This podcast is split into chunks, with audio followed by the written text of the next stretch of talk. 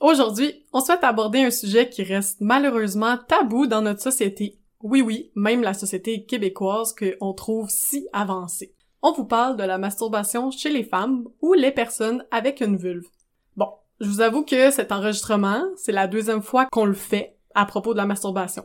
Cet automne, on a enregistré sur ce sujet-là, on a édité, on a commenté, on a réédité, on l'a recommenté, on l'a réédité, on l'a commenté encore, on a décidé de le mettre aux poubelles. On s'est rendu compte que c'est un sujet qui peut vraiment aller dans plusieurs directions, dans tous les sens, ou dans d'autres mots, on pelletait des nuages comme des vrais diplômés de l'UQAM. on surprend, et cette fois-ci, on a rangé nos idées pour vous parler plus en profondeur du mémoire de maîtrise de Valérie. On part à la base pour qu'il n'y ait plus une seule personne gênée de parler de sa masturbation. On vous parle de l'âge où les femmes apprivoisent la masturbation, des fonctions et des bienfaits de la masturbation, du fait d'intégrer la masturbation dans son couple, puis évidemment, on finit quand même par vous pelleter des nuages en discutant des perceptions de la société envers la masturbation. Suite à cet avant-goût, bonne écoute! Salut! Vous écoutez Les Sexes Maîtresses, Audrey, Sarah et Valérie, diplômées de la maîtrise en sexologie et féministes du plus profond de notre âme. Que vous soyez calé ou novice en la matière, on vous parle de sujets sexos, de sujets féministes, parsemés d'anecdotes cocasses. De notre salon, on vous invite à nos conversations pour rire, rager et peut-être en apprendre un peu. Bonne, Bonne écoute! Pour commencer, Val, euh, dis-nous donc, qu'est-ce que tu entends par masturbation? Bonne question, Sarah. La masturbation se définit comme une excitation manuelle des organes génitaux externes dans le but de provoquer le plaisir sexuel. Ça, c'est une définition bien de base du Larousse. Mm. Moi, j'y ajoute quelques nuances assez importantes. Que la masturbation des femmes ou des personnes avec des vulves, c'est aussi une pratique sexuelle solitaire et ou diadique de la stimulation des organes génitaux par les mains ou autres parties du corps le ou les jouets sexuels ou autres, par exemple un jet de douche, un manche de brosse à cheveux, un coussin, etc. Ou par la stimulation d'autres zones érogènes et dont le but est le plaisir sexuel et ou l'orgasme. Donc on voit que hein, la masturbation c'est pas juste l'excitation manuelle des organes génitaux externes, mais plutôt comme les différentes pratiques. C'est ça, la panoplie de ce qu'on peut se faire à soi-même tout seul ou par la stimulation de nos organes génitaux avec un partenaire même. Oui, c'est vrai, c'est vraiment tout un éventail. Mais pourquoi c'est pertinent de faire une recherche sur la masturbation féminine en sexologie, là, en 2021, mettons? Pour en écrire un mémoire, on, on se rappelle qu'un mémoire de maîtrise, c'est long. on s'en rappelle-tu, Audrey? Oui, on s'en rappelle. on s'en rappelle dans le Donc, on t'écoute. Euh, pourquoi c'était important pour toi de te pencher sur le sujet? Mm-hmm. Premièrement, faut savoir que des études exclusivement sur la masturbation, il y en a pas eu depuis les années 70. Donc, vraiment, il y en a pas qui Quand sont... même, hein? Ben, c'est pas vrai. Il y en a eu quelques-unes, mais vraiment ben, clairsemées, là, c'est pas... Euh, C'est comme si on avait tout appris jusqu'en 1970, puis après ça, ils ont dit, bon, ben maintenant qu'on sait tout sur la masturbation féminine, on a plus besoin d'en entendre parler? peut-être, là, on aurait envie de dire oui, mais c'est peut-être aussi plus que... euh, souvent, la masturbation, c'est comme une pratique qui est reléguée à des études, des grandes études sur la sexualité des populations en général. C'est juste comme plugué comme une question, mais pas étudié de façon plus en profondeur. Ben, pour répondre à ta question aussi de pourquoi c'est pertinent de faire une Mhm. recherche sur la masturbation, c'est de remettre le sujet sur la table, dans le fond, de façon vraiment approfondie. Plusieurs femmes à qui je parle ou à qui j'ai déjà parlé m'ont exprimé qu'il y a un manque d'espace pour parler vraiment librement de la masturbation, que ce Mhm. soit maintenant ou quand ils étaient jeunes. D'en parler en recherche, ça permet de repartir la discussion, d'encourager les partages entre femmes, mais aussi juste de renommer que le phénomène il existe puis qu'il vaut la peine d'être étudié. J'oserais dire étudier et raconter. Ouais, vraiment. Parce que, tu sais, je trouve ça problématique, pour ne pas dire ridicule, qu'une pratique aussi banale, cruciale et commune aussi que la masturbation des femmes, ben, ce sont encore aussi controversés puis tabous. Je pense qu'en général, c'est des sujets tabous, même entre filles, tu sais, on n'ose pas en Mhm. parler. Il y a du monde, c'est peut-être la première fois qu'ils vont entendre le mot masturbation autant de fois. hein. Ouais. oh ouais, comptez pas le nombre de fois. Mais c'est intéressant ce que tu dis, Sarah, parce que c'est comme si, comme il faut prendre du temps pour l'apprivoiser, cette masturbation-là, en tant que femme. Je pense que de faire une recherche là-dessus, bon, on s'entend, le mon mémoire, euh, il est peut-être sur une tablette à l'UQAM, là. Puis euh, je vous encourage à aller le lire, mais le fait que je, je sois connue pour ça aussi, ça me permet de partir le sujet de discussion avec Mm. des nouvelles personnes, tu sais, juste comme elle, Mhm. c'est la fille qui porte le sujet sur la masturbation tout le temps. Ben justement, dans le fond, t'as fait des entrevues d'environ 1h30 Mhm. avec 13 femmes âgées de 18 à 30 ans sur leur pratique masturbatoire. Qu'est-ce que tu voulais décrire ou, ou mieux comprendre en faisant ta recherche de cette façon-là? Mhm. On fait des recherches comme ça pour être capable d'analyser le discours que ces femmes-là ont apporté. Ma présomption de base, c'était que avec cette masturbation-là qui était faite de façon régulière, ces femmes-là avaient possiblement, probablement, une sexualité plus épanouie, une meilleure santé sexuelle aussi. J'ai fait des liens avec la santé sexuelle. J'ai tenté. Je me suis dit, ok, je vais prendre des femmes qui se masturbent déjà, puis là, je vais voir comment ils sont arrivés à une sexualité que eux ils trouvent quand même le fun Mhm. puis comment cette masturbation-là a eu un impact sur cette- le développement de cette sexualité positive-là. Ah, C'est super intéressant. Ta recherche, si vous pouvez nous dire ben, ce qui en est sorti, là, c'est quoi les résultats saillants, là? Qu'est-ce qu'on devrait retenir? On va parler de quatre choses aujourd'hui. On va parler de l'entrée de jeu de la masturbation, donc quand est-ce que on apprivoise la pratique ou ce que mes participantes m'ont raconté parce que c'est pas représentatif généralement pour la population, ma recherche là, c'est Ouais, c'est 13 important de femmes. le dire, ouais. S'il y a des femmes qui se reconnaissent dans ce que j'ai trouvé good, sinon ben c'est normal. Puis ça Euh, veut pas dire du tout que ta recherche est pas crédible, c'est juste que c'est ça le défi de la recherche qualitative. On va y aller dans la qualité, c'est pour ça qu'on dit Mhm. de l'analyse du discours, Mhm. puis il y a des choses qui vont se ressembler entre les femmes, puis il y en a d'autres que non. Justement, ces 13 femmes-là, pour être game d'aller en parler à Val pendant 1h30, de parler de leur masturbation, on s'entend qu'elles ont confiance en elles, puis justement, elles voient la sexualité d'une façon positive pour être Oui. capables d'en discuter. Donc déjà là, c'est un est- biais. Ouais, c'est ça, c'est un biais, mais c'est correct. Justement, t'as l'expérience des femmes qui sont à l'aise de parler masturbation. Mhm. Mhm. Ouais, C'est ça, ouais, c'est c'est ça. J'ai pas comparé avec des femmes Qui se masturbent qui pas se du masturbent tout. pas du tout, exactement. Mhm. Ouais. Ouais. Bref. Pour la première partie des résultats, entrer à la masturbation. Ensuite de ça, on va voir aussi les bienfaits de la masturbation. Aussi la masturbation dans la sexualité diadique. Sexualité diadique, ça veut dire à deux, donc de couple. Et finalement, les perceptions de la société envers la masturbation. Soit qu'elle recevait ou qu'elle percevait que la société avait envers la masturbation des femmes spécifiquement. Ok.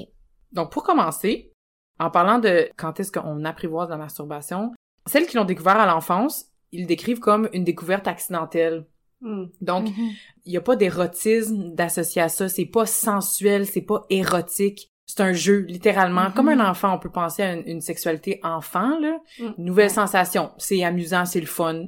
C'est Ça pas, chatouille. Ouais, exactement. c'est pas sexuel, là. C'est ça, c'est Mm. pas sexuel. Il y a pas de fantasmatique attaché à ça. C'est comme une introduction à l'appréciation de juste qu'est-ce que son corps est capable de faire, puis c'est positif, habituellement. Oui, parce que là, c'est important aussi de souligner que pour certaines personnes qui écoutent le podcast, ça pourrait être vraiment surprenant de savoir que les enfants ont une sexualité. Ben c'est ça, tu sais, quand je dis que habituellement ce début-là de masturbation, c'est positif, ça c'est parce que aussi mes participantes ont souligné que il y en a pas vraiment qui s'étaient fait prendre par ses parents, qui s'étaient fait punir à cause de ça.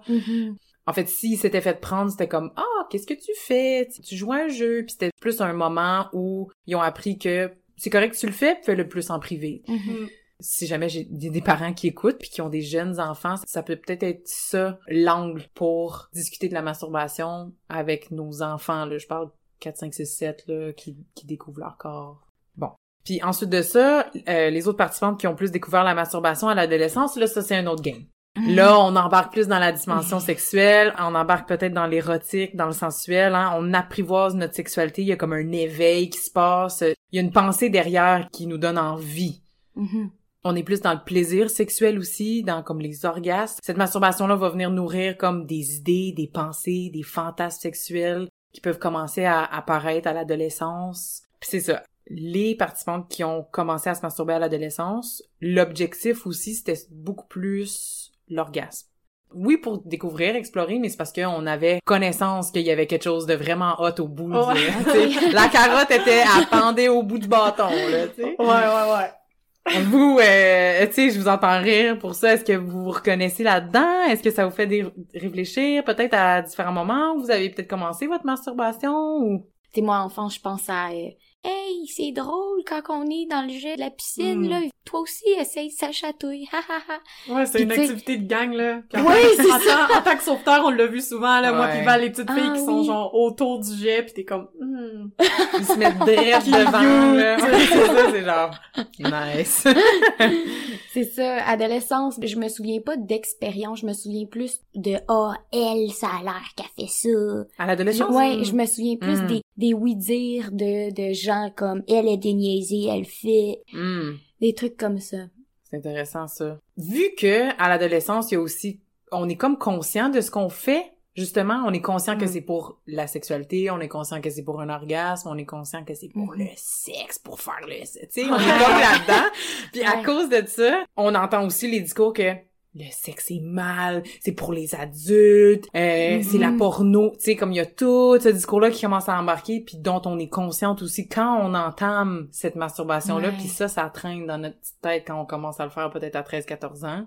Là, de ce que j'entends, tu parles clairement de la masturbation féminine parce que j'ai Mm. l'impression que la masturbation masculine est zéro tabou à l'adolescence puis tout le monde est capable d'en rire puis de faire comme oh, lui il s'est craché dans le bois Ah puis ouais, on dirait Ouais. que comme c'est c'est plus normalisé absolument. Le meilleur exemple que je peux penser de ça, j'ai vu un stand-up un moment donné, je pense que c'était Russell Peters, puis euh, je me souviens qu'il pointe à un garçon, un jeune garçon, dans son audience, puis il dit genre euh, T'as quel âge? Le jeune il dit J'ai 15 ans. Puis il fait comme Ah ouais, tu sais, on sait pourquoi tu prends des longues Mm. douches, hein? Mm. puis là, tout le monde rit. Puis C'est comme une audience de comme 50 000 personnes, là. Tout le monde rit parce que tout le monde a compris que la connotation à la masturbation que lui est en train de faire avec ce jeune-là de 15 ans, puis tout le monde comprend que les gars de 15 ans, ils font ça habituellement. c'est full Mm. normal Puis c'est Ouais. full normal, Ouais. puis on peut en rire, puis on peut faire une joke slick slick de même, puis ça va passer comme dans du beurre. S'il avait fait la même joke avec une fille, personne n'aurait compris, tu sais. Ouais. non. Pourquoi une fille passerait plus de temps dans la douche? Parce qu'elle se lave, parce qu'elle se rase, parce que ça y prend du temps, Elle parce qu'elle est... Ouais, Ouais. exactement. Ouais. Mais ça serait pas parce que elle utilise le pompe de douche pour se crosser, par exemple. C'est bien que c'est une des, des fameuses premières fois que les filles se découvrent à l'adolescence. Ça fait partie des choses qu'ils font. Mhm. Tu sais, si le, si le pompe de douche, il est Téléphone. exact. Les- Bref. Pour revenir au, au résultat de la recherche, c'est comme crucial, on dirait, de passer par là. Puis c'est peut-être pour ça que nous, autour de Mhm. cette table, on est comme tellement des grandes fans de la masturbation, puis qu'on peut sembler comme si on pousse vraiment beaucoup cet agenda-là, je sais pas, comme, comme là, on va preacher la masturbation pendant 35 minutes, mais comme, agenda féministe masturbatoire mais il y a une raison derrière ça, parce que justement, ça nous permet de d'apprivoiser cette sexualité-là, chose que les gars, ils ont peut-être moins besoin de se poser autant de questions. Eux, le discours entourant leur masturbation, c'est comme inévitable que ça va arriver à 13 ans, à whatever, 12, 13 ans, Mhm. n'importe quand tu commences à te masturber. Tu sais, c'est comme les gars, c'est genre, les érections y arrivent, puis là, c'est comme juste, it's gonna happen. Tu C'est vas pris toucher. pour, ouais, c'est pris pour acquis. Vraiment pris pour acquis. Ben, c'est facile aussi pour eux parce que justement c'est comme à l'extérieur tu sais un pénis bandé t'es comme oh qu'est-ce qui m'arrive? Alright better try it Exact. tandis que nous c'est Mm. comme hmm, C'est moins excitée, évident. c'est quoi juste c'est plus subtil de pour Ouais. les filles je pense de commencer à se masturber en plus on n'en parle pas donc comment t'es supposé savoir comment faire quoi faire quand quand le faire parce que t'as pas un pénis bandé dans ta face qui fait genre Ouais. ah Peut-être que t'as jamais tombé Ouais. là-dessus, tu sais. mais ouais, Puis tu sais, quand on compare avec les hommes, c'est pas pour dire que les hommes ont pas de difficultés dans leur sexualité ou d'autres défis.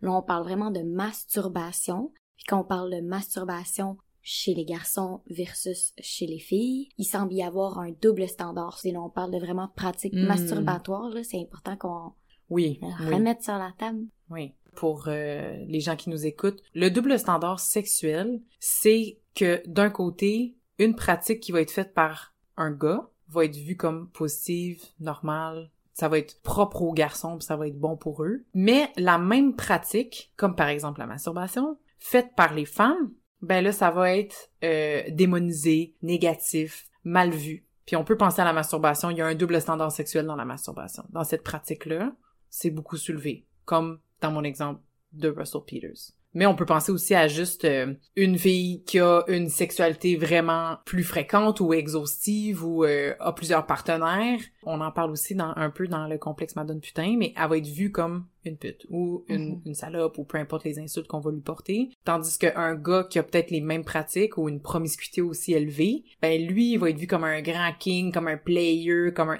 Ça va nourrir sa masculinité, tandis que les femmes, ça va discréditer notre féminité. Mm. Ça me fait penser aussi, je pense que dans ce que t'apportes, euh, comment on décrit la sexualité des femmes, d'habitude, c'est tout le temps d'une façon passive, se laisser faire, etc., tandis que les hommes, on leur dit qu'il faut qu'ils soient actifs, que ce soit eux qui prennent en charge. Je sais pas si mon lien va loin, mais la masturbation, c'est actif. Ouais. Donc, les femmes qui se masturbent font quelque chose d'actif, ce qui est donc le contraire de ce qu'elles devraient faire. Elles Exact. devraient être passives. Donc, Mhm. peut-être aussi pour ça que c'est mal vu ou moins bien vu, la masturbation des femmes, parce que c'est quelque chose d'actif au lieu de passif. Exactement. Elles agissent sur leur désir. Mhm. Elles attendent pas que quelqu'un vienne Mm. le remplir Ouais. pour elles. Exact. Les perceptions négatives par rapport à ça nourrissent le double standard sexuel. Mhm. Hmm. Un moment j'avais lu ça dans un article comme quoi les adolescents, quand ils commencent à avoir des blagues sur la masturbation, des petites blondes puis des trucs comme ça, c'est comme si ah c'est normal chez les adolescentes qui commencent à exprimer un certain désir, tu sais les petites filles qui tripent sur mettons Justin Bieber puis les, les boys band puis tout ça, elles sont comme ridiculisées un peu parce que ça nous amène en tant qu'adultes un espèce d'inconfort que les filles pourraient être sexuelles, tu sais Mhm. que Active. les filles pourraient se masturber, Mhm. d'avoir un désir puis de d'agir là-dessus. Mhm, mhm. Donc ça rentre aussi dans le double standard. Mhm. Mais on n'est pas immuable là, à ce double standard-là, c'est-à-dire nous, en ayant des jugements sur la sexualité des femmes, ou par exemple une jeune de 13 ans qui tripe sur Justin Bieber, on nourrit aussi le double standard sexuel de cette façon-là. Mhm. Quand on, on ridiculise ce genre d'éveil sexuel-là, ou peu importe. À réfléchir, comment on participe au double standard sexuel de, Ouais, de aussi. façon négative? Comment le déconstruire? Parce que, tu sais, admettons, une fille qui a jamais vécu ça, la, la masturbation, qui, a- qui a jamais exploré, qui a jamais testé, puis qu'elle a un petit chum à comme 14 ans. Puis lui, Mhm. ça fait déjà deux, trois ans qu'il se crosse solide, puis il sait exactement qu'est-ce que ça prend pour obtenir l'orgasme, éjaculer, il Mhm. sait exactement comment se toucher. C'est sûr, mon contexte est hyper hétéro, puis je pense que pour les femmes qui ont des relations sexuelles avec des femmes, ou qui ont des expériences exploratoires avec des femmes dans leur Mhm. adolescence, c'est vraiment pas le même vécu. Le gars, lui, il a juste dealé avec son pénis depuis les trois dernières années, il a aucune idée d'éducation à la sexualité, il est pas top notch au Québec pour que le gars, il sache c'est exactement c'est quoi un clitoris puis comment le frotter. Fait que si la fille, elle a pas géré ça depuis les deux dernières années, ben, elle est comme prise peu au dépourvu, là, un peu, tu sais. Fait que c'est aussi pour ça que c'est important. Parce que Mhm. après ça, quand t'arrives en couple ou avec une autre personne, juste whatever, avec un autre partenaire sexuel, ben là, c'est un peu qu'est-ce que toi t'as besoin au minimum. Mhm. Ben justement, en parlant de la sexualité diadique ou, ou de la sexualité à deux, Là, on arrive dans le deuxième résultat sur quatre de ta recherche. oui, tu sais, si on prend ça plus au sens large, si on veut voir l'é- l'évolution, ben c'était pertinent que je pose la question de OK, mais comment ça se passe maintenant dans ton couple si la masturbation pour toi c'est primordial pour que tu aies un orgasme? C'est sûr, faut que tu l'intègres un moment donné. Puis, ben pour beaucoup de participants, ça contribuait à avoir des rapports sexuels vraiment satisfaisants avec leurs partenaires, les femmes hétéros. Parce que pour les femmes ayant des relations sexuelles avec des femmes, ils ont vraiment pas ce problème-là. La découverte, c'était plus au rythme de chacune, orientée vers le plaisir de toutes, vers la stimulation adéquate pour y arriver aussi. Dans le partage, dans le fond. Effectivement, effectivement. Dans la communication aussi, parce que des fois, la masturbation des femmes, ça peut être vraiment spécifique puis différent d'une femme à l'autre. C'est ça. Donc, à l'adolescence, c'est vraiment un moment où plusieurs de mes participantes hétérosexuelles ils ont, ils ont réalisé que la pénétration, c'était peut-être pas winner-winner pour qu'elle obtienne un orgasme. Donc, il y en a qui ont pu retomber sur leur masturbation, qui avaient déjà comme commencé pour se satisfaire. Ils l'ont intégré dans leur sexualité diatique. il y en a qui ont été capables, il y en a que euh, ils se masturbaient après Ah, pour comme finir Compenser. avoir un orgasme à ce moment-là. Puis il y en a d'autres qui ont commencé leur exploration à cause qu'ils ont réalisé que ça se passait pas dans la pénétration. Ok. Fait qu'ils ont littéralement pris leur plaisir dans leurs propres mains. Wow, nos jeux de mots sont toujours si excellents. Mais c'est important de, de noter ça parce que c'est vraiment la notion de dépassement de soi qu'on peut comme entrevoir là-dedans, tu sais. De devoir dire à son partenaire quand t'es adolescent de 15 ans puis faire comme ben moi je suis pas venu mais juste reste là, je vais le faire. Hey, ça prend du euh, ça prend du guts là, tu sais. Ça prend vraiment de l'assertivité, là. Ouais. Puis de la pense- gentilité. euh, Ouais, de- puis même plus que juste euh, à l'adolescence, là. C'est Mhm. Ça- pas facile. Ouais. Ouais, c'est C'est pas défi. facile. Ça m'amène aussi à beaucoup des choses que les participants ont nommées, qui ont été amenées dans leur sexualité à deux à cause de la masturbation, entre autres comme les connaissances de leurs préférences sexuelles, l'appropriation de leur propre plaisir sexuel, Mm. mais aussi la capacité à communiquer ses besoins puis ses désirs Mm. Mhm. sexuels. Puis ça, c'est vraiment pas évident, mais c'est toujours plus facile quand on se connaît plus. Puis qu'il a fallu se battre aussi pour comme se confirmer à nous-mêmes qu'on est capable d'atteindre l'orgasme. Tu sais, de scénario. T'as 15 ans, tu viens de vivre peut-être une première relation sexuelle avec ton nouveau copain ou peu importe. Puis là, il part. Puis là, toi, tu réalises que t'es pas venu. Tu te poses des questions. Tu réfléchis à ça. T'as 15 ans. Il y a plein de choses qui se passent dans ta tête. T'es comme, man, me semble que... C'est donc même pas le fun, le sexe. exact. Ça a peut-être été rough. Ça- ouais. Tu sais, c'est ça. J'ai donné, j'ai donné, j'ai donné et j'ai rien reçu. Ouais, Ah. peut-être que la lubrification était pas top notch non plus. Tu sais, toutes ces choses-là. Puis là, il part, puis là, toi, il faut que tu te dises, non, tu sais quoi? Je suis capable, mais si c'est pas vrai. Puis là, tu t'y mets. Mhm. Hey, faut que tu sois convaincu de ton truc, là. C'est ça, puis tu sais, pour les gens qui nous écoutent, si vous vous sentez game, ça vaut la peine d'inclure la masturbation dans, dans vos pratiques. Mhm. Évidemment, si vous êtes à l'aise euh, avec le ou la partenaire avec avec laquelle lequel vous êtes, mais ça peut même être hot là de, de te masturber Ben oui. ou tu sais justement des fois ça compte comme du sexe en fait, c'est ça c'est ça que je veux Ouais. dire, ça compte comme du sexe de de se masturber l'un devant l'autre ouais. ou mutuellement ou un après l'autre. Des fois aussi la masturbation est utilisée juste comme préliminaire. Mhm. Ou comme tu dis, après, Mhm. si toi t'as pas eu d'orgasme, on peut-tu rentrer la masturbation dans les relations sexuelles, dans Ouais. le sexe? Comme je pense que ce serait vraiment important. Toute cette conversation-là où il semble avoir vraiment plusieurs choses positives qui sont construites dans la sexualité des femmes m'amène à peut-être le troisième résultat que j'aimerais discuter avec vous, qui sont vraiment les bienfaits de la masturbation. Mhm. relevé par mes participantes, mais aussi je me demandais, vous les filles, comment est-ce que vous en connaissez des bienfaits de la masturbation? Mais moi, j'ai entendu dire que ça rendait sourd. Est-ce que c'est encore le cas? Ah, Non, ça, c'est désuet depuis 1905. j'irais avec faire baisser le stress. Euh, ouais, ben c'est une source de plaisir. Ouais, non, c'est vrai que... Bon, on l'a déjà un peu nommé, mais je pense que c'est important de le renommer la découverte de soi. Donc, Mhm. autant de son corps, de sa vulve, de son vagin, d'être à l'aise, de, de Les toucher son Ouais. vagin, de, de, et sa vulve, puis de le regarder. Je Mhm. pense que ça aide à mieux comprendre son corps. Puis comme tu dis après, si un jour il y a sexualité diadique ou en couple, c'est plus facile à intégrer aussi quand sais de quoi tu parles. I know Mhm. my shit. Ouais. Ouais. Les liquides, les odeurs, les textures, le Ouais. poil, pas de poil, peu importe, tout ça. Il y a aussi une notion d'accepter toutes ces choses-là dont on, dont on vient de parler, Sarah. Ouais. J'irais aussi avec, euh, ça a un peu rapport, mais se sentir indépendant, se sentir autonome. Mm. Pas Mhm. besoin d'un homme pour me satisfaire! Ouais, de, de connaître ses fantasmes aussi. Ouais, de, de pouvoir explorer ces fantasmes-là. Mhm, mhm. Mhm. Que ça soit avec ou, ou sans la pornographie, là. Oui, exactement. Mm. Que ça soit dans ton imaginaire ou peu importe, là, où est-ce que tu vas aller chercher qu'est-ce qui t'excite, ben ça fait partie aussi de la masturbation. Comme comment je me turn on. Exact. C'est Ouais. plus facile après de le dire aux autres personnes. Effectivement. Tu sais, je pense que autant la pornographie a plein de, de mauvais côtés qu'on parlera pas aujourd'hui, mais il y a peut-être l'avantage de peut-être normaliser certains fantasmes que tu pourrais avoir. Tu sais, ça veut pas dire qu'il faut act on it, mais au moins ça peut peut-être aider certaines Mhm. personnes à se dire comme OK, ça existe, je sais pas, je me sens pas tout seul dans, dans ce fantasme-là. Ben, je dirais aussi une prise de conscience. Tout, tout, tout ce qu'on vient de nommer. Une prise de conscience de comme, ça m'appartient, c'est à moi de Mhm. faire ce que j'ai besoin pour obtenir mon orgasme. J'ai le droit, j'ai le droit de demander pour tel ou tel move. J'ai le droit d'avoir du plaisir aussi. J'ai le droit de vouloir du plaisir puis de me le donner à moi-même. Ouais. Euh, Il y a le besoin mécanique aussi. Là. Je veux dire, des fois, euh, c'est pas nécessairement pour se mettre dans le mood puis explorer des fantasmes. C'est vraiment comme si t'as envie d'éternuer, il faut que ça sorte. Là. Fait qu'il y a une Exact. certaine tension, il faut que t'en relâches. Ouais. Mm. Puis ça aussi, c'est vraiment correct. Mhm. Vite, vite, à quelque part, de même. Ouais. Ouais. Un quickie masturbatoire. Moi, Genre. c'est ça. Me brosse les dents, me lave les cheveux, petite croissante de sel.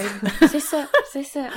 Ouais, ben écoutez, tous les, les bienfaits qu'on vient de nommer, mes participants, ils ont aussi soulevés dans leur vécu. Mhm. Ça les a permis vraiment de découvrir, d'explorer, d'apprécier leur propre sexualité. Puis tout ça, c'est bien beau, mais on sait tous qu'on vit pas dans un vacuum ou dans une bulle, puis qu'il y a des perceptions dans la société envers la masturbation qui sont importantes à prendre en considération. Fait que ça, ça serait peut-être le- la quatrième portion de mes résultats, puis qui donne un aperçu ou une lunette à travers lequel regarder les trois autres sections de résultats dont on vient de parler. C'est important de prendre en considération les perceptions de la société envers la masturbation.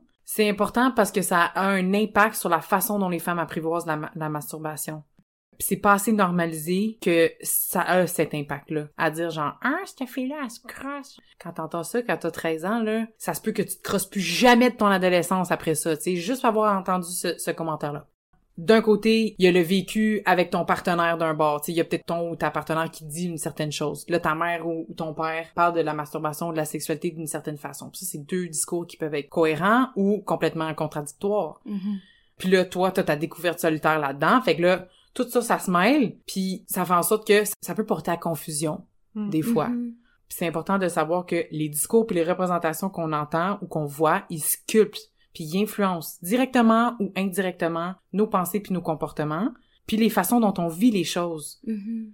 Tu sais, on peut pas évacuer ça dans notre compréhension de ce qui nous retiendrait ou nous freinerait ou nous encouragerait ou nous donnerait envie de se masturber, par exemple. C'est important de le prendre en considération. Je sais pas si pour vous, quand je dis ça, est-ce qu'il y a comme des exemples concrets auxquels vous pouvez penser qui nous freineraient ou qui nous encourageraient comme d'un bord puis de l'autre? Hey, moi, j'ai vraiment une, une tranche de vie qui vient de d'embarquer, là. Justement, quand tu parles des discours puis des trucs comme ça, je me souviens, puis ça, je le raconte souvent. Je regardais un film, c'est le film Kinsey. Je le regardais ça avec mon père, ok? Puis, j'étais comme pré-ado, ado, là, tu sais. Je me souviens pas exactement, mais je me souviens qu'il y avait une scène vraiment awkward. Tu sais, le genre de scène que tu regardes avec tes parents pis t'es genre fuck, fuck, quand est-ce que ça finit? Parce que c'est vraiment gênant. Puis euh, c'était une scène que le petit gars, il se masturbait puis après ça, il est comme il pleurait parce que il pensait qu'elle allait devenir sourd ou quelque chose Oh. comme ça là. Tu sais, il, il- il était vraiment plein de honte. Puis mon père, il a mis sur pause. Il m'a regardé puis il était comme tu sais Audrey, la masturbation c'est très normal. Puis Mm. c'est le genre de, de conversation que en étant petite Audrey, j'étais genre oui, c'est correct, on peut repartir le film. Mais c'est tellement important. mais ça a fait son bout de chemin. Puis pour de vrai, comme mon père, il a, il a souvent fait des petites parenthèses de même, Mm. super awkward. Mais ça a fait son bout de chemin, puis ça a vraiment fait en sorte que je ça m'a donné la permission, Ouais. tu sais. C'est important parce que peu importe si on trouve qu'on est awkward en tant que, que parent ou genre grande sœur, prof, quand on en parle puis de façon positive, Comme tu dis, c'est awkward pendant quoi? 5 minutes, 10 minutes, puis en tant qu'adulte, d'habitude, après, t'oublies, là. L'enfant va s'en rappeler que ça a été un moment awkward avec ses parents, mais comme, ouais, en tant qu'adulte, tu dis, bon, j'ai, j'ai fait ma part, j'ai essayé, tu sais. Il y a plein de teachable moments comme ça dans la Mhm. vie. Mm. Puis là, nous, on est full comme pédagogue euh, en sexo, éducation à la sexualité power, mais fait qu'on a peut-être plus les mots, on a peut-être plus outillés pour discuter de tout ça. Mais en Mm. tant que parent, c'est important de juste faire comme, hmm, ici, c'est intéressant. Puis Ouais. juste de soulever ça, ça, Ouais. c'est ça, comme disait Audrey, ça fait son bout de chemin. Ben, dans ma recherche, euh, les participantes qui ont soulevé à la fois les discours positifs sur la masturbation des femmes, que ça doit être célébré, normalisé, que ça a des bienfaits, mais aussi les sentiments des préjugés qui demeurent. Genre que t'es dévergondé ou que t'es une pas propre ou euh, que tu devrais pas le faire ou que t'en aurais pas besoin quand t'es en couple. Mhm. Mm. Puis je pense qu'aujourd'hui, ben, un de notre mandat avec le, cet épisode sur la masturbation, c'était de déconstruire ces choses-là, tu sais. Mhm. Si il y a des personnes qui se sont pas encore masturbées dans leur vie, qui ont de la difficulté avec ça ou qui, qui se sentent pas à l'aise avec ça, peut-être que ça pourrait leur donner une petite porte.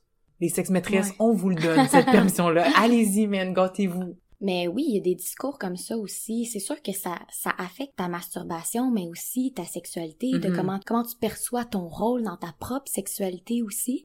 Puis ouais, euh, j'avais lu un article euh, qui faisait vraiment des liens, euh, le fun pour analyser le discours entourant la masturbation au 18e siècle. Donc, ça fait quand même 300 ans, mais euh, moi je trouvais ça intéressant pour voir d'où ça vient Ben dans oui. le fond, le- l'espèce de tabou, puis des fois le fait de trouver ça dégueulasse, Mm, puis que c'est pas normal, que c'est sale. Je voulais voir d'où ça venait, puis ça m'a donné une- un bon indice. Dans le fond, l'auteur de l'article, qui est historien, qui a analysé le discours médical de ce temps-là, d'un côté à propos de la masturbation des femmes, puis de l'autre à propos de la lecture des femmes. Oui, oui, vous avez bien compris, là, c'est le fait que les femmes euh, lisaient des romans.